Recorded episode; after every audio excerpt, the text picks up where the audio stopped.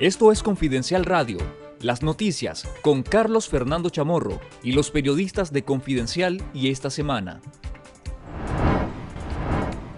Un portavoz del Consejo de Seguridad Nacional de Estados Unidos dijo a La Voz de América que la Casa Blanca continúa apoyando la nominación de Hugo Rodríguez como el próximo embajador de Estados Unidos en Nicaragua, a pesar de que el régimen de Daniel Ortega le retirara el beneplácito el pasado jueves 28 de julio.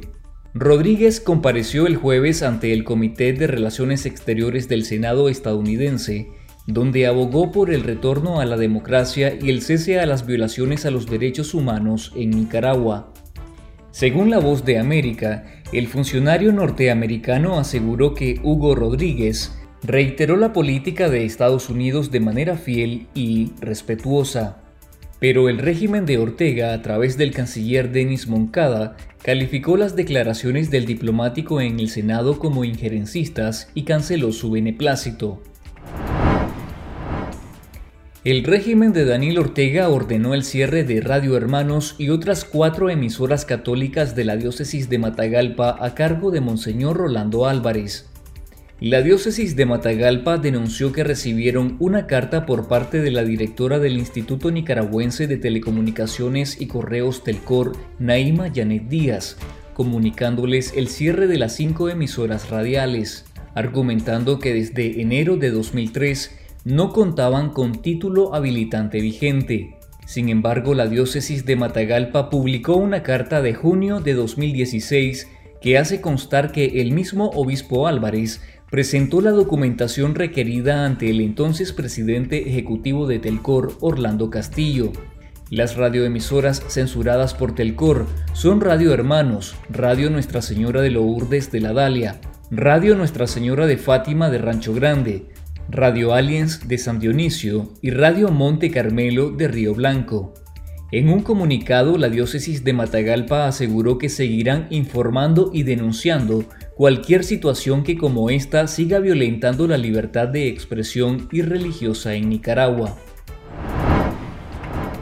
El régimen de Daniel Ortega y Rosario Murillo vetó a través de la Embajada de Nicaragua en España la participación de la poeta Yoconda Belli en la segunda edición del festival Celebremos Iberoamérica, que se realizará en España aduciendo que no representa al pueblo nicaragüense. Así lo denunció Belli exiliada en España a través de su cuenta de Twitter. Ni Cuba ni Venezuela han hecho algo así, me dijeron, escribió Belli en un tweet refiriéndose a un comentario que le hicieron. Para mí es una condecoración que sepan que si quieren callar mi voz y mi arte, tienen que exhibir sus rabietas de celos.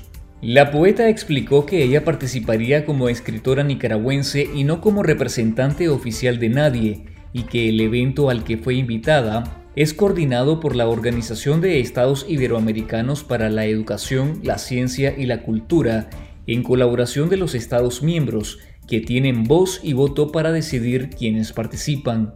Para Belli, la actuación del gobierno de Ortega al bloquear su participación en una actividad cultural a nivel internacional no tiene precedentes. El arzobispo de Managua, el cardenal Leopoldo Brenes, dijo en su homilía de este domingo que el poder no da felicidad al cuestionar las ansias de poder, durante la misa en que conmemoraron los dos años del atentado contra la venerada imagen de la sangre de Cristo, que calcinó a una imagen con más de 300 años de historia y que en su momento la Iglesia Católica calificó como un atentado terrorista. Brenes ofició la ceremonia en catedral en la que los feligreses escucharon lecturas en las cuales los exhortaron a fijarse en la riqueza espiritual y no en la material. El poder no da la felicidad y muchas veces lleva a la tristeza, lleva a la frustración, expresó el prelado, un mensaje en que coincidió con otros obispos este fin de semana. Eso es un palo de piso. ¿por qué? ¿Cómo se llama? Lampazo.